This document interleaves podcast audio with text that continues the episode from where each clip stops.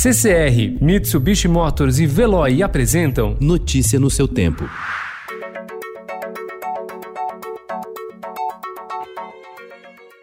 Olá, seja bem-vindo. Hoje é terça-feira, 16 de junho de 2020. Eu sou Gustavo Toledo, ao meu lado, Alessandra Romano. E estes são os principais destaques do jornal Estado de São Paulo.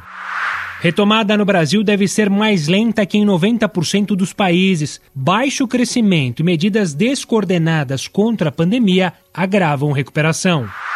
Operação da Polícia Federal prende militante bolsonarista. Bolsonaro vê problema em fala anti-STF de Abraham Weintraub. O ministro da Educação foi multado em dois mil reais pelo governo do Distrito Federal por ir sem máscara a um ato. Ele disse não crer na punição. Novo secretário do Tesouro pôs em equilíbrio contas do Espírito Santo. No mundo, 22% tem doença que pode agravar a Covid-19. Pagamento via WhatsApp estreia no Brasil. Estados Unidos vetam cloroquina para Covid. A Agência de Controle de Drogas revogou a autorização de uso do medicamento por causa dos efeitos colaterais. Europa reabre de forma descoordenada. Estados Unidos tornam ilegal discriminação a gays. Saúde derruba a restrição para gays doarem sangue.